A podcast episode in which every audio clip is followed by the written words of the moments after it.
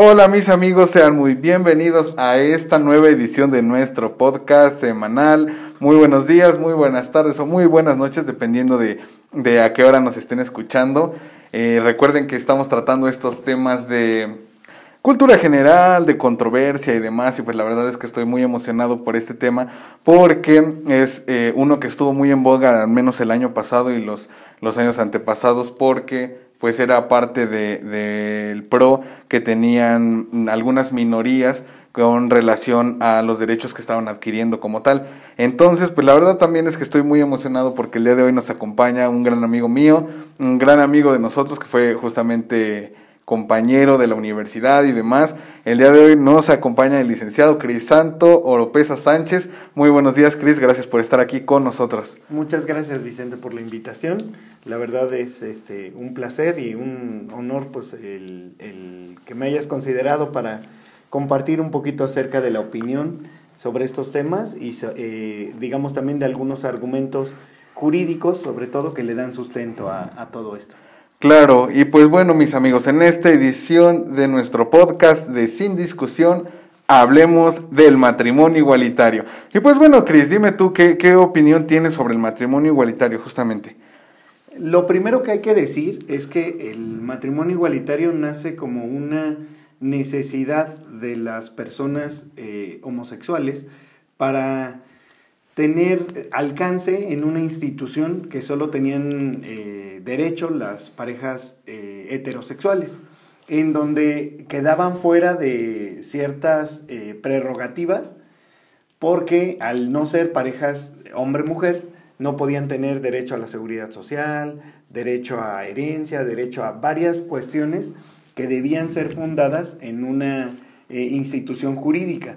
En este caso sí habría que separar mucho lo que es la institución jurídica de la, eh, del sacramento como tal que se maneja en el término religioso. Sí, claro, que es una de las partes que, que, ya se comentaban desde hace mucho tiempo, esta parte de la separación justamente de lo legal de lo religioso, porque sí, eh, es, una, es un punto que se debe tratar porque al menos ante la ley, pues todos somos iguales, ¿no? Entonces, pues tanto hombres como mujeres, esta institución que ya que ya se venía pues desde hace mucho tiempo, que es el matrimonio como tal, pues sí se tiene que adecuar tal vez a esta parte de, de la igualdad que tiene el hombre y la mujer ante las leyes, ¿no? Ya posiblemente separando ahí un poquito lo religioso, pues la verdad es que sí, sí considero que el punto de que tenemos con, con la ley, o sea, ante la ley, pues sí tiene que ser pues bastante, eh, digamos, neutral en ese sentido, ¿no? Es correcto, creo que la, lo esencial en el tema es que la separación iglesia-estado, al hablar, digamos, de una institución jurídica y no de un sacramento, de un mandamiento, estamos hablando eh, o dejando fuera todo lo moral, todos aquellos argumentos morales de si está bien, si no está bien, si este, la homosexualidad es un pecado o no lo es, o sea, todo eso queda fuera de la discusión toda vez que en una institución jurídica las personas tienen derecho a, eh, digamos, a ser sujetos de esos derechos y de esas obligaciones que, de la cual es fuente el matrimonio como tal, como, como un contrato, digamos, como un, una fuente justamente de derechos y de obligaciones. Pero por lo cual, eh, dentro del matrimonio igualitario, desde mi perspectiva, no debería de existir esa eh, oposición toda vez que es un derecho que cualquier persona puede tener o no acceso dependiendo de su propia voluntad, dependiendo de si es capaz de obligarse o si quiere como tal obligarse, ¿no? No viéndolo como, como una, eh, digamos, como una manera de imponerle a los demás una voluntad, distinto a las personas que se oponen al matrimonio igualitario, porque esas personas sí imponen su voluntad a unas terceras que, que, ya no pueden contratar únicamente por la opinión de otros, ¿no? Sí, es correcto. Bueno, aquí en realidad mi postura no es en contra del matrimonio igualitario. Hay algunas situaciones que pienso yo se deberían de reanalizar en, en este sentido. La verdad es que considero que no es un motivo para negarles el matrimonio, pues esta parte de la religión, justo como lo, como lo comentabas hace un momento, esta parte de, de vivir o no en pecado de, para, por parte de, de, las personas que son gay y demás, de la comunidad LGBT, no, no pienso que sea un argumento válido el hecho de que el hecho de decir pues es que es pecado. De hecho, como lo comentábamos en alguna ocasión, el, eh, en los requisitos para casarte, pues es estar libre de pecado justamente, ¿no? Entonces, pues esta parte es la que les impide posiblemente eh, en la religión, porque bueno, al menos hasta donde yo tenía eh, pensado, hasta donde yo creía, pues era esta parte de, vivir en pecado por, por, lo cual no se casaban como tal. Creo que son varios, varias cuestiones por las cuales la religión, digamos, o razones, o, argumentos, requisitos, que la religión pone justamente por lo cual no podrían autorizar como tal un matrimonio igualitario en el ámbito religioso. El primero de ellos, pues, es ese, ¿no? El que la homosexualidad, pues, no se ve como algo normal, sino como eh, una inclinación profundamente arraigada, una cosa así. Eh, la cuestión es justamente que no lo ven como algo correcto. Entonces, partiendo de ahí, pues ya lo que sigue eh, son argumentos para justificar o para darle fuerza a esa, a esa cuestión de no verlo como algo correcto. Toda vez que pues, las parejas homosexuales no pueden estar abiertas a la fecundidad, este, porque no pueden tener hijos por sí mismas, este, todo este tipo de cuestiones que le dan como soporte a esa decisión de no permitir el matrimonio igualitario. Pero que viéndolo desde el ámbito puramente jurídico, no tendrían por qué entrar a la discusión ciudadana como tal de un, eh, una legislación acerca del matrimonio igualitario. Porque pues esas son cuestiones de fe y estas son cuestiones jurídicas que nos aplican a todos. Entonces, eh, no podríamos nosotros sacar ese tipo de argumentos para meterlos en el ámbito jurídico. Creo que en algún momento lo discutíamos con un maestro en la, en la universidad, que nos decía que cuando los preceptos morales entran a los preceptos jurídicos se vuelve algo ridículo. Y recuerdo el, el, ejemplo concreto de que nos hablaba cuando estaba prohibida la bigamia y que para eh, comprobar la bigamia tenían que encontrar a las personas en el momento del acto. Y entonces tenían que ir a los moteles a sacarles fotos y cuestiones ridículas, pero que eran justamente preceptos morales en legislaciones jurídicas. Entonces ese tipo de cuestiones eh, prácticamente hacen como de burla las, las, este, la legislación, porque no, no puedes meter las cuestiones de creencias o de preceptos morales como tales, puramente morales, en una legislación jurídica. Sí, sí tienes que establecer la fuente de los derechos y de las obligaciones, donde termina el derecho de uno, empieza el derecho del otro. Pero no puedes imponerle a todos lo que tú crees, no lo que realmente, digamos, eh, va a regular una relación jurídica como lo es el matrimonio. Es correcto, sin embargo, ahí hay un punto que pienso que es de debate, porque si bien, pues a veces hay que separar justamente también lo moral de esta parte jurídica, o sea, como tal para, para tener un proceso legislativo pues lo menos viciado posible, hay que separar a veces estas eh, ideas de lo moral y demás que vienen pues eh, directamente de una religión. Sin embargo, pienso que también debemos ver el punto en el que la religión pues fue parte importante de este proceso eh, para tener estas leyes y demás, ¿no? Entonces, pues es un punto medular porque muchas de las leyes están basadas como tal en la Biblia, o sea, no, no, no parte de, de, cualquier cosa o de cosas al aire, sino que varias de las fuentes que, que podemos ver, o sea, de los debates morales o de estas discrepancias morales, pues el resultado y eh, lo que resuelve estos problemas pues viene directamente de la Biblia, ¿no? Así es, yo creo que nuestra base jurídica sí tiene una, eh, digamos, una fuente, una raíz moral pero no podemos nosotros meter toda nuestra moral en una legislación jurídica, ¿no? Como por ejemplo, no sé si alguien es católico y va a misa cada ocho días, que una, una de las leyes diga que tienes que ir a misa cada ocho días por orden del, este, por orden judicial o una cuestión así. Claro. Esa es una creencia moral o una, este, digamos, una costumbre que nosotros tenemos, los católicos, pero que no tendríamos por qué imponerle a nadie, porque como bien lo dijimos, pues es una creencia, es un acto de fe, ¿no? Más allá que una obligación jurídica.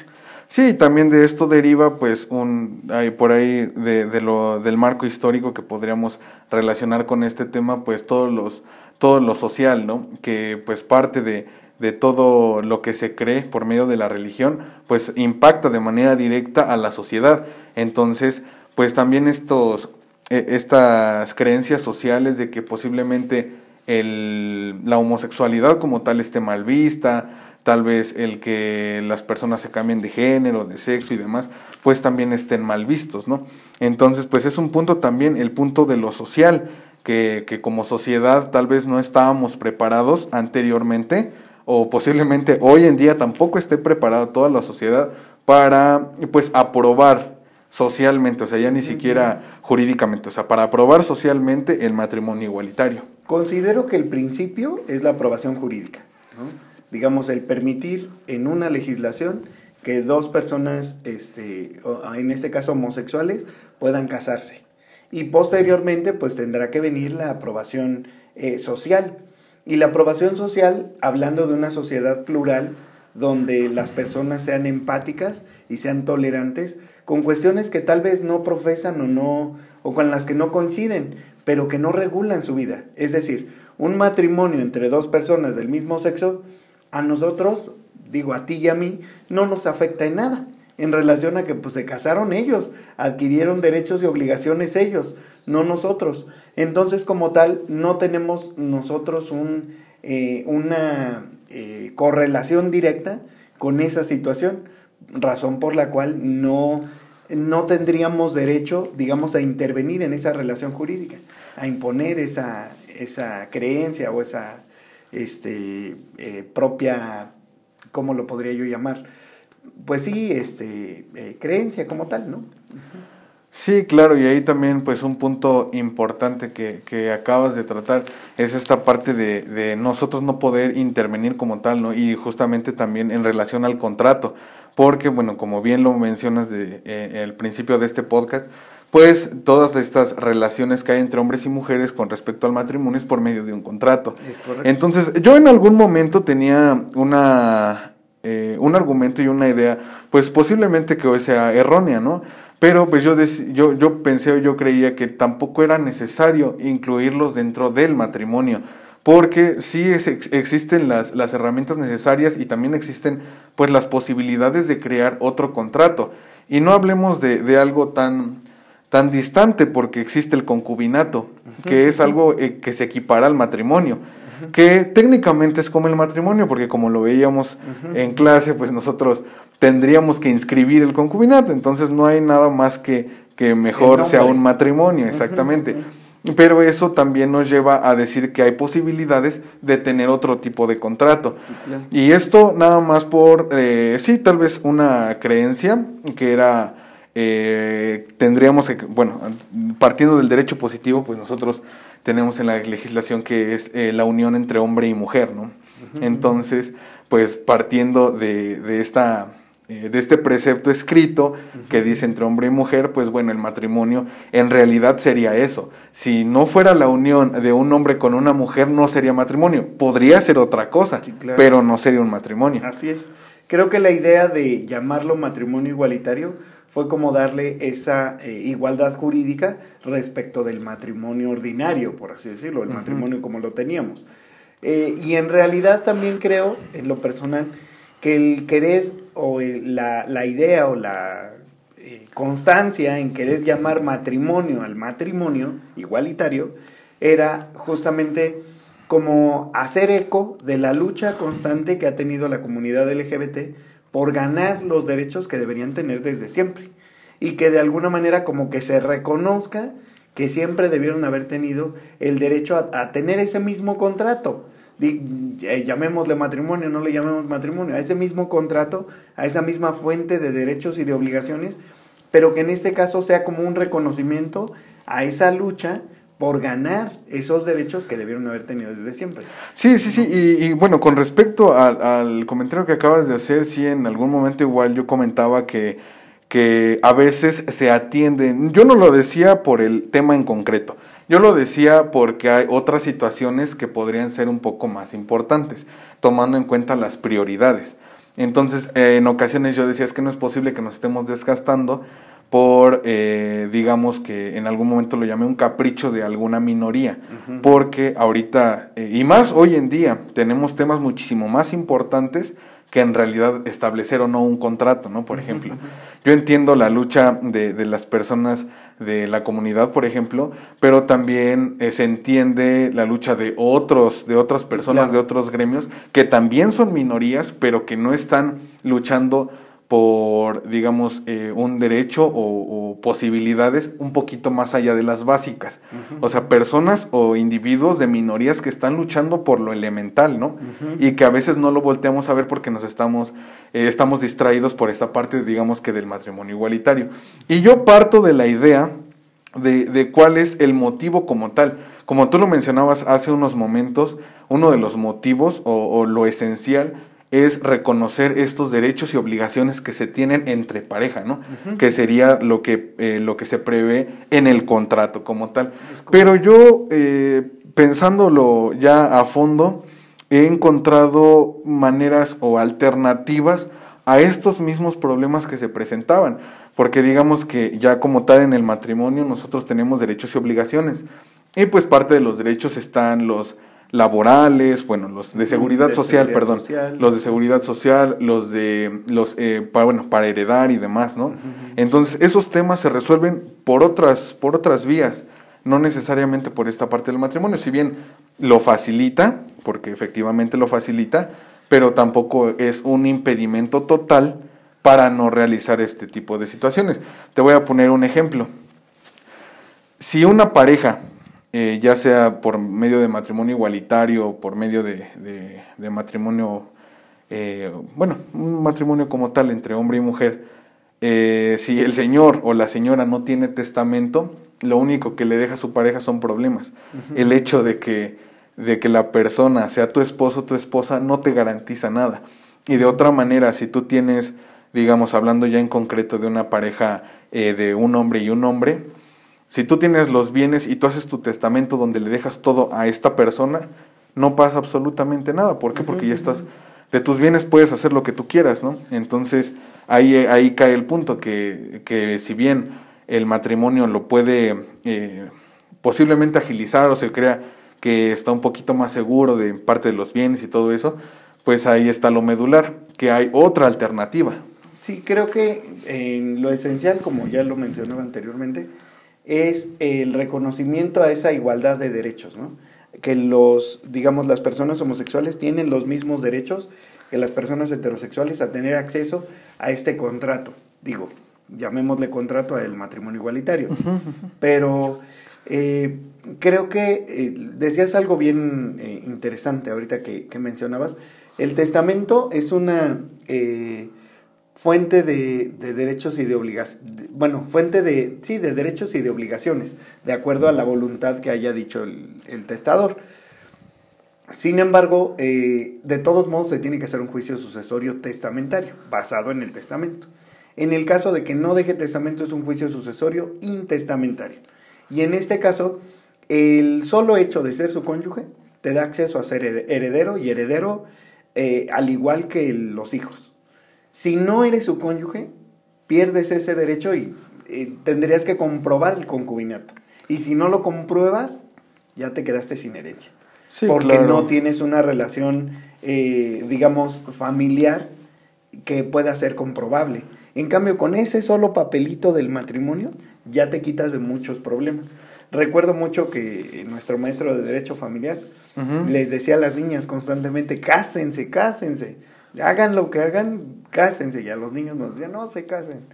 no se casen porque, porque, decían, en muchos sentidos, eh, afortunado o desafortunadamente, bueno, más afortunadamente, las, este, las niñas están, o las mujeres están muy protegidas por esa institución del matrimonio.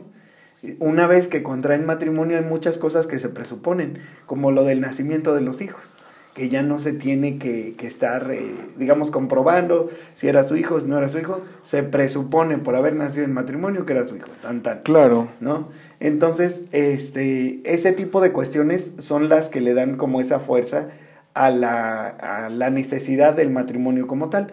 Y sobre todo, pues esa libertad, ¿no? Yo creo que no tendríamos nosotros por qué imponerle a nadie nuestra voluntad como tal, siempre y cuando eso nos genere, no nos genere un perjuicio.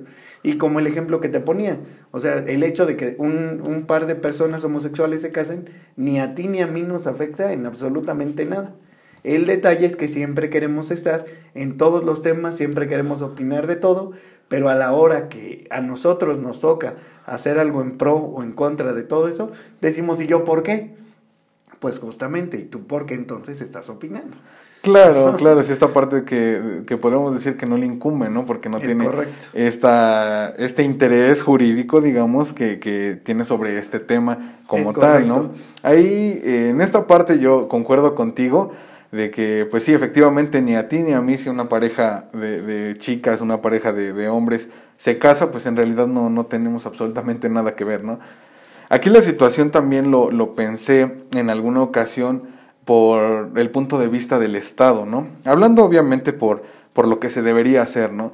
Hace tiempo platicaba con mi esposa de un, de un, de un asunto que, que se me vino a la mente, ¿no? Como tú bien dirías, mi amigo Crisanto. un asunto que se me vino a la mente el otro día y es por decir, te pongo como ejemplo una, un, un muchacho como tal eh, que tal vez pues terminó su carrera, tiene, no sé, 27 años, tiene un buen trabajo, tiene, es seguro médico y demás, ¿no?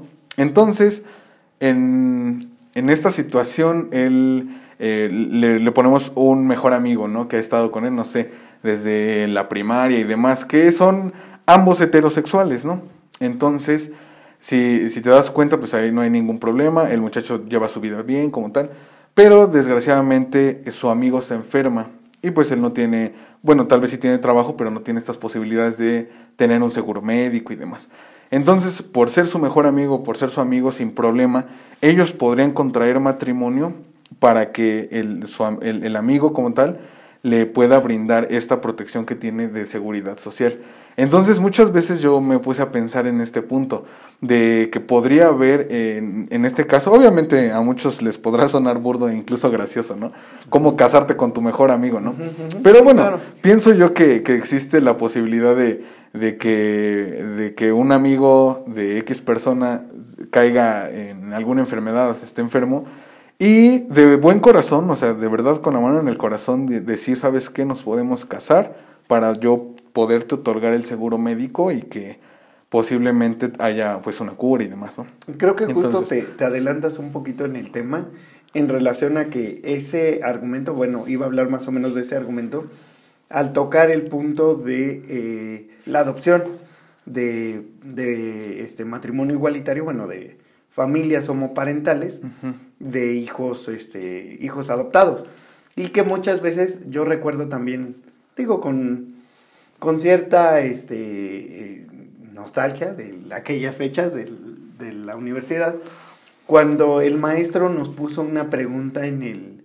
Nos puso dos preguntas en el examen. La primera era que si estábamos a favor o en contra del matrimonio igualitario. Uh -huh. ¿Por qué?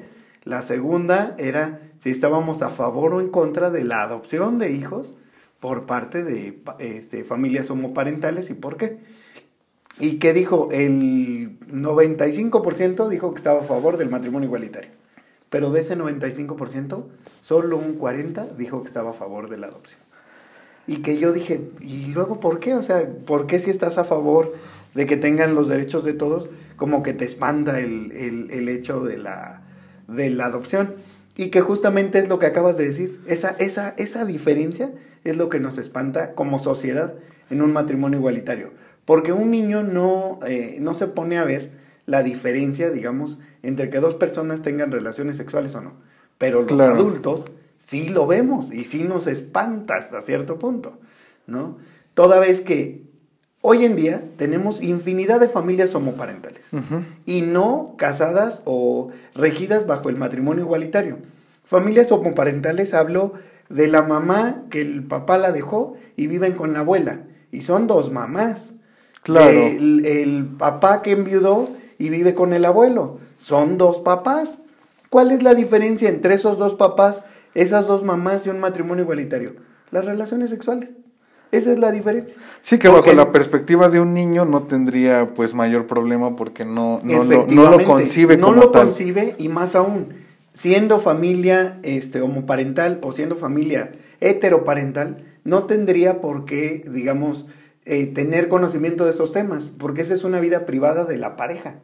Las relaciones sexuales no tendrían por qué salir, digamos, el niño no tendría por qué enterarse de nada de ese tema. Entonces, eh, hoy nos espanta porque decimos, es que, ¿qué va a pensar el niño de sus papás? Pues, ¿qué piensa el niño de su abuela y de su mamá? Nada, o sea, el niño como tal no tendría por qué tener esa visión morbosa de la relación de sus padres o de sus madres. Sin embargo, nosotros, como buena sociedad, nos espantamos porque enseguida nos vamos a ese tema, cuando ese tema debe de estar completamente separado de la, de la adopción de los niños. Por eso decía yo de, de, lo que tú mencionabas, de casarte con tu mejor amigo. ¿Te vas a casar con tu mejor amigo? ¿Va a haber relaciones? Pues no, no. Vas a estar casado legalmente. Claro. ¿No? Y justamente esa es la diferencia entre, eh, digamos, la opinión de lo, que, de lo que mencionaba yo de aquel examen. Si a muchos les dijeras o les expusieras estas, estas cuestiones, ellos mismos dirían, no, pues sí, tienes razón. O sea, la verdad lo que me espanta es qué va a pensar el niño si cacha sus papás en el cuarto. O sea, pues no, no los va a cachar en el cuarto porque van a tener que ser muy cuidadosos, igual que las familias este, heteroparentales. Sí, sí, todo el mundo tiene que tener cuidado en ese tema. Exactamente, claro. de esa inocencia, del cuidado de la inocencia de los niños, en fin, porque pues si bien la vida de pareja es privada y deben tener sus momentos, pues sí deben tener mucho cuidado en la crianza de los niños. Yo creo que lo principal en lo complicado que sería la adopción de una eh, familia homoparental es eh, el resto de la sociedad. Yo creo que el problema no estaría en la familia como tal, sino en lo que el resto de la sociedad le haría al niño que es criado por una familia homoparental. De tacharlo, de estarlo molestando, de etcétera, por cuestiones o creencias ajenas a su propia familia.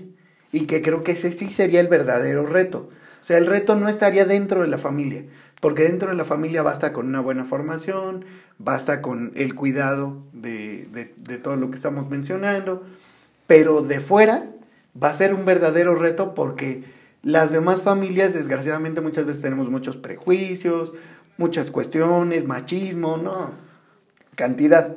Entonces, yo creo que el problema va a ser el reto que esos niños van a enfrentar en relación a los demás. Pero pues al final esos niños van a tener una familia como la tienen infinidad de niños más, ¿no? Porque aquí estamos hablando de adopción justamente de, de niños que no tienen familia, que fueron abandonados. Recuerdo también mucho, digo, era un meme, pero tenía toda la razón, la verdad. Decía, si no estás de acuerdo en que las familias homoparentales este, adopten hijos, pues ve y dile a las familias heteroparentales que no tengan hijos, que no van a cuidar. Y la verdad es que sí. O sea, esos hijos que están en un este, orfanato no nacieron de una familia homoparental, nacieron de familias heteroparentales que por alguna razón, sea económica, sea de violación, sea de lo que tú quieras, terminaron en un orfanato. Y que lo que hacen las familias homoparentales es absorber, por así llamarlo, esa responsabilidad. Y más aún, con ese gusto. Y muchas veces nosotros decimos, no, yo estoy en contra de que adopten. Sí, en realidad, eh, en una postura que posiblemente no tenga argumentos firmes como tal, ¿no? Porque esta parte que mencionas, pues es cierto, la verdad es que ahí en el tema de la adopción pienso que va pues más enfocado. Yo no tenía una postura en concreto sobre este tema. La verdad es que hay parejas heterosexuales que pueden educar a sus hijos muy bien, hay parejas heterosexuales que educan a sus hijos pésimo y así puede pasar con las parejas, eh, bueno, con las parejas entre hombre y hombre, mujer, mujer, ¿no? Que pueden educar a sus hijos muy bien y también los pueden educar muy mal. O sea, esa es la situación. Que, que, de ambas, de ambas parejas puede haber la competencia o la incompetencia de crear a una personita, ¿no? De crear a una personita. Entonces, como tal, yo no tenía una postura eh, sobre este tema, pero sí me ponía a, a, pensar sobre justo lo que tú decías, ¿no? ¿Qué, qué pasaría? Eh, en la sociedad como tal, eh, cuando se enteren los demás niños, cuando los demás papás se enteren que pues un niño tiene dos papás, que un niño tiene dos mamás y, y demás. Que pienso yo, sí es un problema de adultos. No es un problema de niños, es un problema de adultos y aún más de los más adultos. No quiero generalizar, pero en ocasiones quienes están a veces más en contra son quienes son un poco más conservadores, quienes son un poquito más mayores y demás, ¿no? La verdad es que eh, en mi caso particular no me espanta este tema sobre el matrimonio igualitario y tampoco la adopción. Pero sí en este punto de la adopción quisiera tocar el tema del interés superior del menor, porque en alguna ocasión estaba viendo argumentos de los pros y contras de la adopción de parejas de parejas gay. Entonces, pues salía un punto muy importante que yo jamás en mi vida lo había pensado, y es este punto de que no es tanto el derecho que tiene la pareja de adoptar, sino que es el derecho del niño a ser adoptado, a tener una familia y demás, ¿no? Entonces, no es tanto el tema no es tanto esta discrepancia en decir es que hombre, mujer o mujer y mujer y hombre y hombre, sino decir es que el niño tiene derecho a ser adoptado, porque hay muchos niños que no tienen familia, como bien lo decías, muchos niños en orfanatos y demás que son de parejas heterosexuales evidentemente, pero que fueron irresponsables o por X cosa que fueron a, parar a, un orfanato y esos, esos niños tienen la necesidad, el derecho y las posibilidades de tener una familia. Entonces ahí la sociedad le estaría coartando el derecho al niño, no a las personas, ¿no? Porque incluso tengo un conocido que, que en alguna ocasión intentó adoptar, pero eh, soltero. Y tampoco se pudo. Entonces digo, es que en ocasiones a veces quienes estamos mal somos nosotros, ¿no? De decir, es que no pasa nada si es soltero. Sí, claro. ¿Cuántas madres solteras hay en el país, en el mundo? ¿Cuántos padres solteros hay en el país y en el mundo, no? Y eso no tiene por qué mm, como generar una ausencia o una falta de afecto del, eh, del menor. Porque muchas veces, eh, si bien el menor requiere de todo un eh, conjunto de cuestiones alrededor de ejemplos, de indicaciones, de cariño, de etcétera, etcétera, para ser formado, pues todo eso puede darlo incluso una sola persona, ¿no? Dada la necesidad. Y que muchas veces la verdad es que como que lo, lo, dejamos de lado, como que queremos nuevamente imponer nuestras cuestiones morales en materia jurídica. Como mi familia fue mamá, papá, hijos, esa debe ser la familia de todos.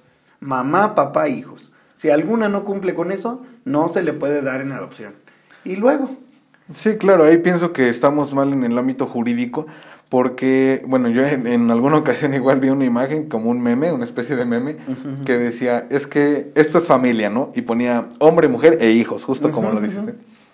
Y decía, pero esto también es familia. Y ponía mujer, mujer, hijo, hombre, hombre, hijo, mujer, hijo, hombre, hijo mujer perro, este hombre perro, mujer gato, o sea, eso sigue siendo una familia, ¿no? Independientemente de los valores morales que posiblemente traemos arraigados, ¿no? Exactamente, porque abarca, eh, digamos, como toda esa institución donde también se da cariño, se da afecto, se da apoyo, todo lo que debe contener como tal una familia, ¿no? El núcleo esencial de una familia. Yo creo que el núcleo esencial de una familia más allá que los miembros o el número de miembros, o si son papá, mamá, si son dos mamás, este, yo creo que lo esencial ahí es el afecto, el amor que tengan y la capacidad para educar como tal, para hacerse mejores personas, no solo a los hijos, sino también los mismos padres, ¿no?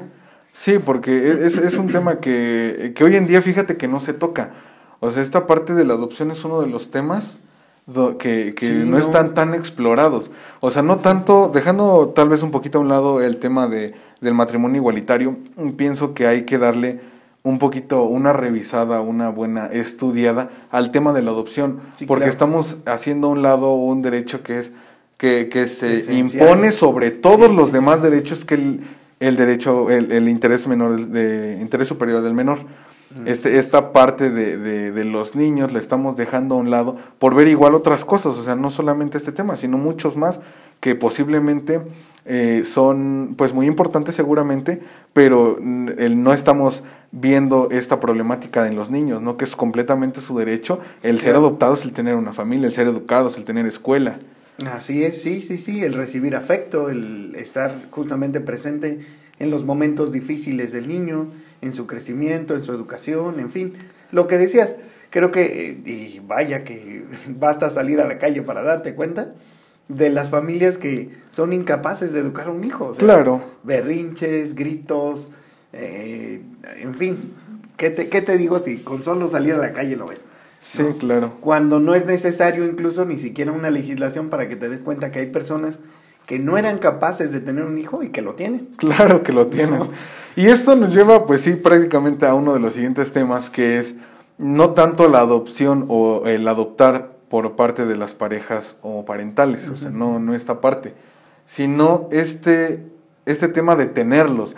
Porque digo, para una pareja de hombres es un poco difícil, ¿no? Sí es posible porque, bueno, eh, no tengo al día el tema de, de la renta de, de esta, bueno, de, de, este procedimiento donde una mujer se deja inseminar para, para tener hijos de otra pareja, ya sea pareja eh, heterosexual o homosexual, ¿no?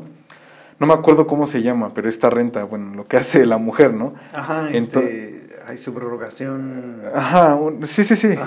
Algo así, la verdad es que no tengo al día el tema, pero sí es posible que dos hombres tengan un hijo o sea, de manera natural, pero es más sencillo para las mujeres, para una pareja de, de mujeres, para una pareja de chicas, de, de, señoras, señoritas, no sé, es más fácil porque ellas de manera natural pueden tener un hijo.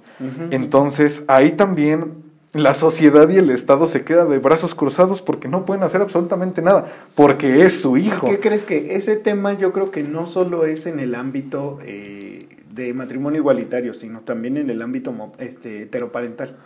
de una familia heteroparental, porque actualmente hay muchas familias de hombre-mujer que no pueden tener hijos y que uf, hacen hasta lo imposible por tener un hijo.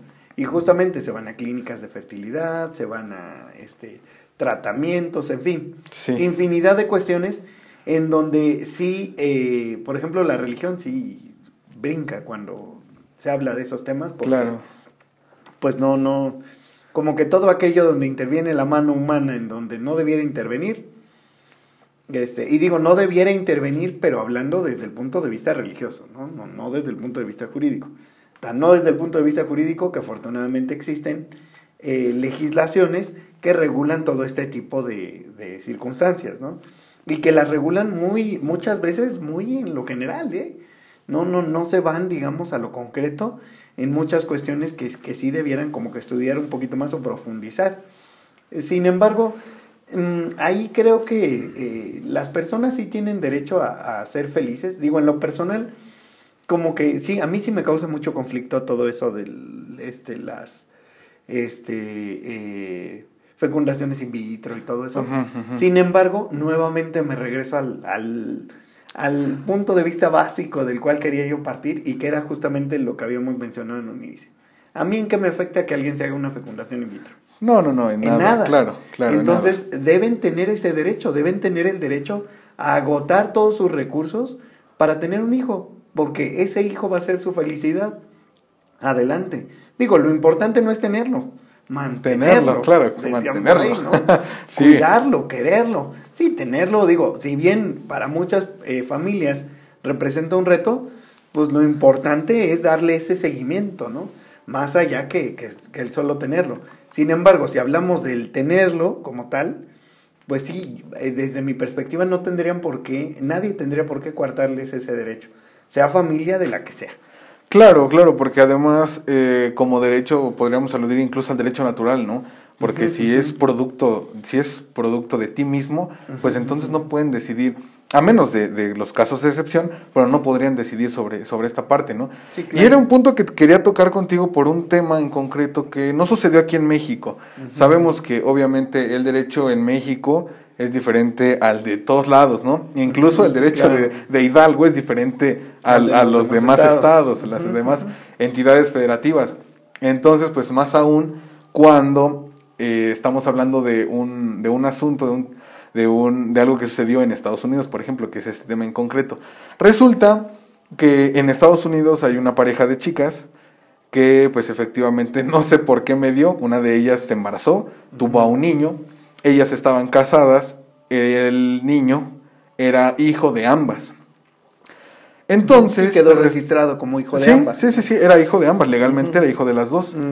Entonces, esta pareja decide, decide separarse y lo que hacen es pelearse al niño, como toda Claro, pareja. como todo. Aquí lo que sucede es que muchos brincaron, y posiblemente incluyéndome porque, porque en ese momento me agarró desprevenido, no lo había analizado y sí dije, ay Dios, ¿qué está pasando, no?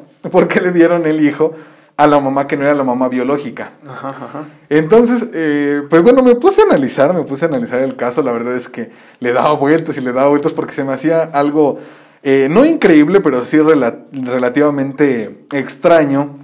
Porque tú bien sabes que al menos aquí en México es difícil dar este Sí, se le da una prioridad a esa relación Sí, biológica. eh, sí, se le da la, la prioridad a una relación biológica. Y si fuera una pareja heterosexual, y el papá no fuera, el, el- el hombre no fuera papá de, de- de la criatura, de- del niño, No no se se, lo lo dan nunca. no se le da nunca. Sí. Si cuando es papá biológico no se lo dan, Ajá, menos cuando no es su papá, independientemente de la situación, ¿no? Sí, por supuesto. Entonces, a mí me llamó mucho la atención ese tema, por eso quería platicártelo justamente aquí, ese, ese- esa parte de, de que, pues sí, ahí lo biológico Sí, no claro. tuvo nada que ver Desde y la se lo dieron. perspectiva que alcanzo a ver en este sentido, yo creo que sí le dan prioridad a lo que estamos platicando, a ese interés superior del menor, a que, digamos, le causa más beneficio la relación con su mamá, que no es su madre biológica, pero que es su mamá, al final, este, legalmente hablando.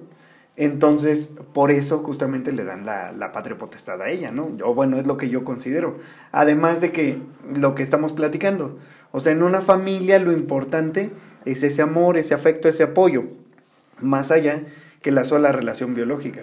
Ahorita que tocabas el tema justamente de, de la relación biológica, recordaba que hace poco en, eh, en Facebook estuvo circulando por ahí eh, un- una publicación que hablaba de, eh, de la dificultad de tenerle cariño a una persona que te hace daño y que es de tu misma familia. Que no tenías por qué eh, mantener una relación con una persona que te hacía daño, aunque fuera tu hermano, tu hermana, tu papá, tu mamá. Y la verdad es que también creo que lo hacen con vista a eso.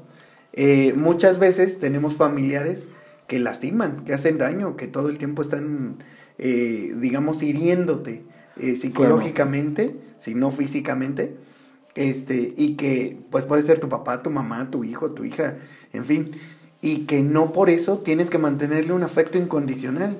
Digo, tampoco se trata de faltarle el respeto, ¿no? No, claro que no. Simplemente, pues pon tu distancia, porque por tu propio, por amor propio, no puedes eh, sostener una relación con una persona de tu familia que constantemente te lastima, que constantemente te hace daño, te afecta. Y yo creo que también lo hacen muchas veces esto con relación a eso. Muy probablemente la mamá biológica, lejos de beneficiarlo, lo lastimaba.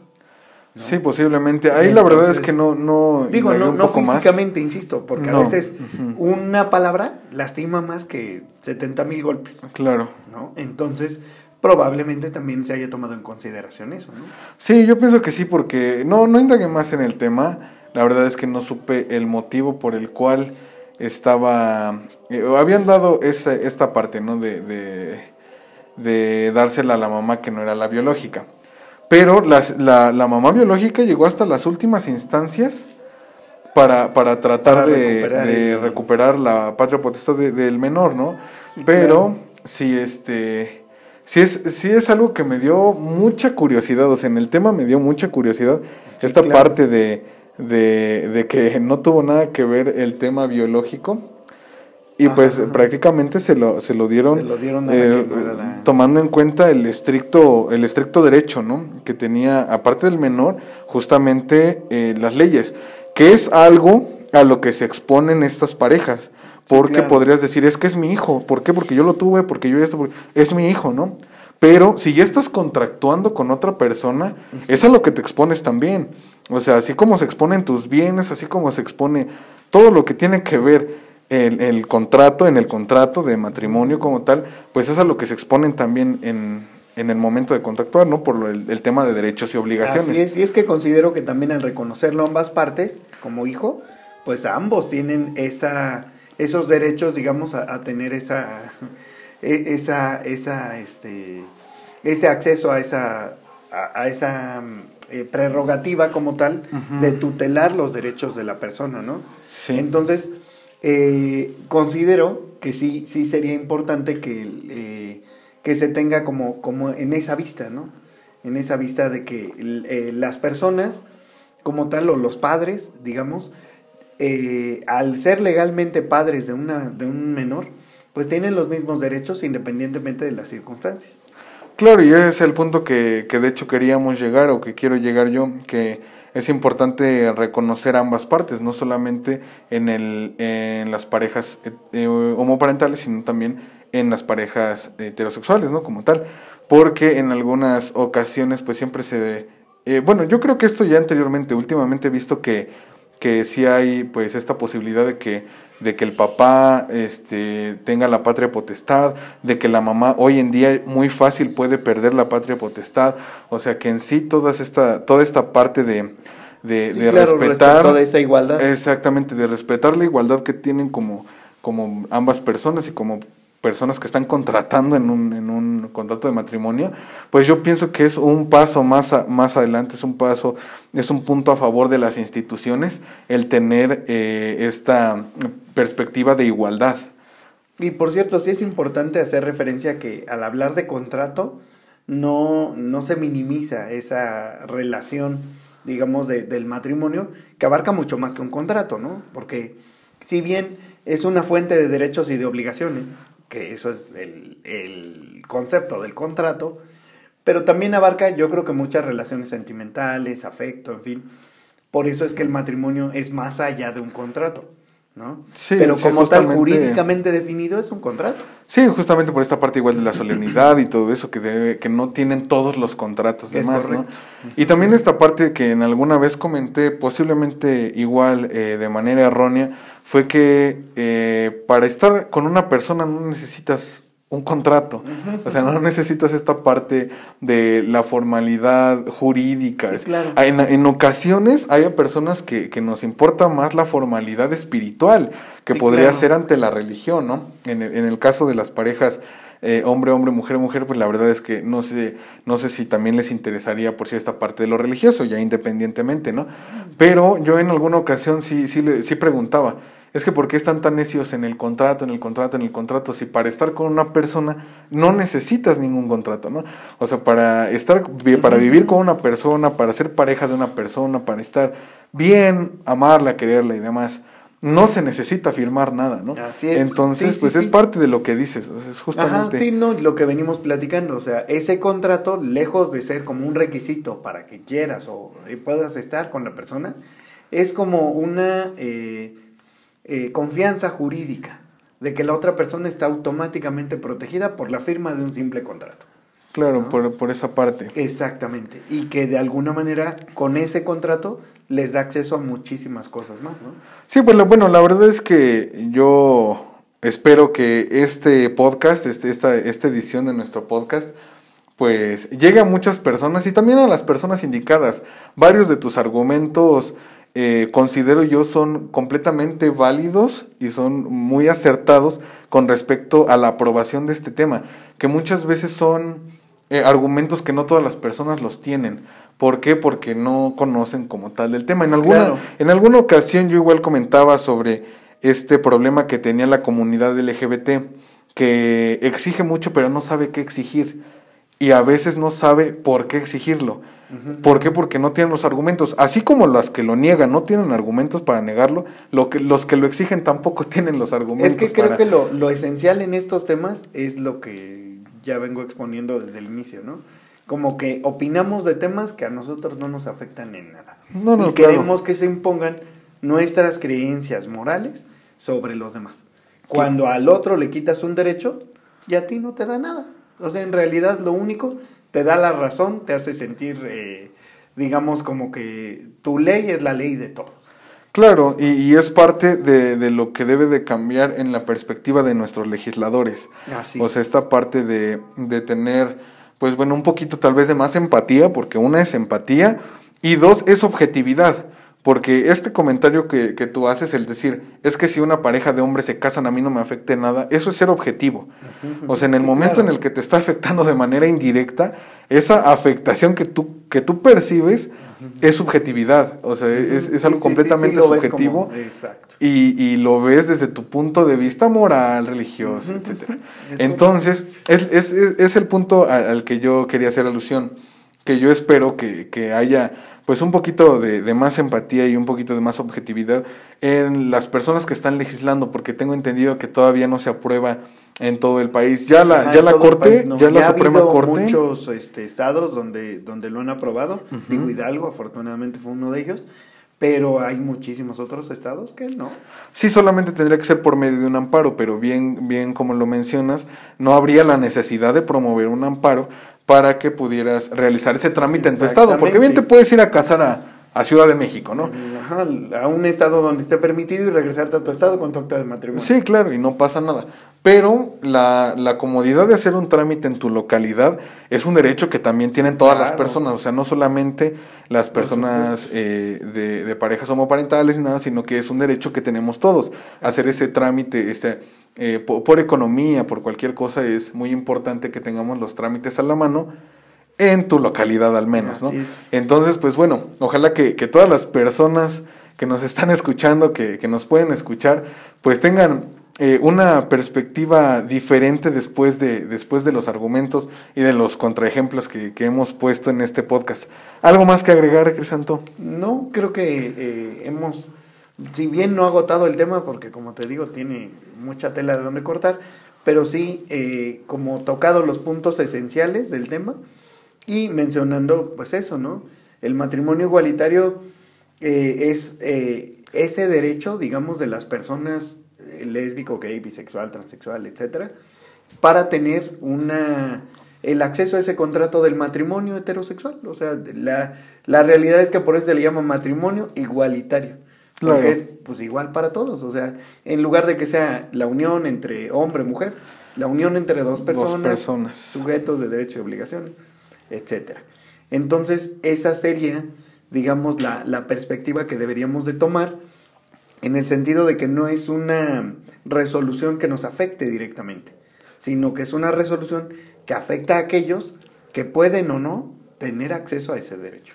Es correcto. Pues bueno, creo, creo que hemos llegado al final, si bien como, como lo dices, no del tema, porque es, es un tema bastante amplio, como, como muchos de los temas que hemos tocado aquí en en el podcast. De hecho, muchos de los que vamos a tocar, hay una lista interminable ya de, de temas que tenemos listos para, para, estas ediciones. Yo pienso que en algún momento vamos a grabar otro. Ahí, ahí estará. sí, con mucho gusto ahí estarán los temas, porque yo sé que muchos, muchos te interesan, muchos te interesan. y de hecho, la verdad es que sí. El, el, propósito de este podcast es también que las personas se sientan cómodas con el tema, porque a veces platicar de algo que no te interesa, pues ni siquiera es, productivo. y yo considero que en esta edición también fue eh, bastante nutritiva la información y pues obviamente que que es de, bueno, de donde se puede generar conciencia, ¿no? Entonces, muchos de los temas que vamos a tratar van a, van a ser pues similares a este, seguramente no se van a agotar en la hora o en, la en los 50 minutos o la hora o la hora 20 que estemos aquí platicando, pero pues sí, van a, sí vamos a tocar los puntos medulares, o sea, estos puntos importantes, estos puntos de interés que, que, debe de haber eh, en la sociedad para que ojalá que muchos, muchas más personas nos sigan escuchando. Y pues bueno, Cris, creo que es todo. Muchas gracias por estar con nosotros. Agradezco a, la producción por estar aquí, bien preparada, todo listo aquí para el podcast. Y bueno, pues vamos a continuar el siguiente sábado con un tema que seguramente les va a gustar a muchos. Por ahí ya los tenemos preparados. Te digo que hay muchísimos. Ahí luego seguramente Crisanto va a estar participando con nosotros. Y pues bueno, sin más mis amigos, les dejamos toda esta información, cualquier cosa, les dejamos nuestras redes sociales. Yo estoy en Facebook como Vicente Lugo Moreno. Como Crisanto Oropesa. Y pues bueno, para cualquier duda, para cualquier aclaración, para cualquier comentario, ahí lo pueden dejar en las publicaciones, en la publicación también de este podcast. No olviden escucharnos en cualquiera de las plataformas de sus aplicaciones favoritas, como Google Podcast, como Spotify y entre otros más, donde ya estamos ahí muy activos. Y pues bueno, mis amigos, recuerden que este es su podcast. Mi nombre es Vicente Lugo Moreno y nos vemos, nos escuchamos. Hasta la próxima. Bye bye.